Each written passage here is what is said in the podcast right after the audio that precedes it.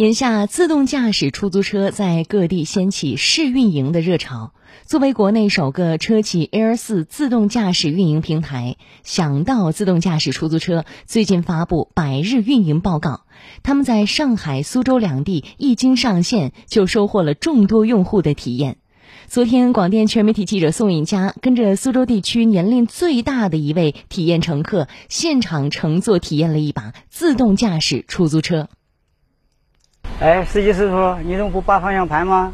它可以自己走吗？这个车能安全吗？一开始坐车吧是有点疑惑，这个车行不行啊？安全不安全？都跟挑刺儿似的，好像都就要试试看，挑着刺儿似的。六十六岁的陈宝奎是这款自动驾驶出租车在苏州地区年龄最大的一位用户。起初坐上这辆车，他带着满满的问号，没想到一次实打实的体验，彻底让他释然。车内还宽敞。哎，还有这个小电视，还能看到两边这些这个车都那么走动了，前头有红绿灯了。咱看离红绿灯还挺远了，这边就显示了。哎，就这个我觉得挺高级的。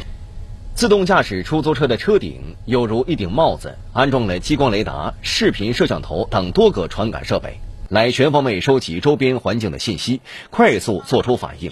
虽然应政策法规的要求，驾驶位上配备了安全员，但起步、刹车、转弯、变道等动作都由车辆和系统自主完成。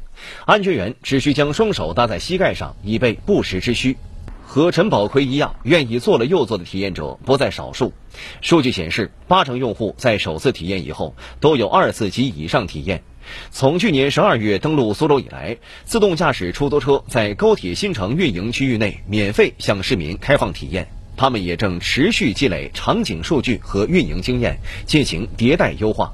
像一些比较复杂的交互的场景，比如说这个在有大车、自行车去双面包夹这样的一个场场景里面的话，见到越来越多这样的场景之后，啊，这个算法就越来越能够知道怎怎么样去处理这样的一些问题。啊，像这种复杂的交互类的问题就会解得越来越好。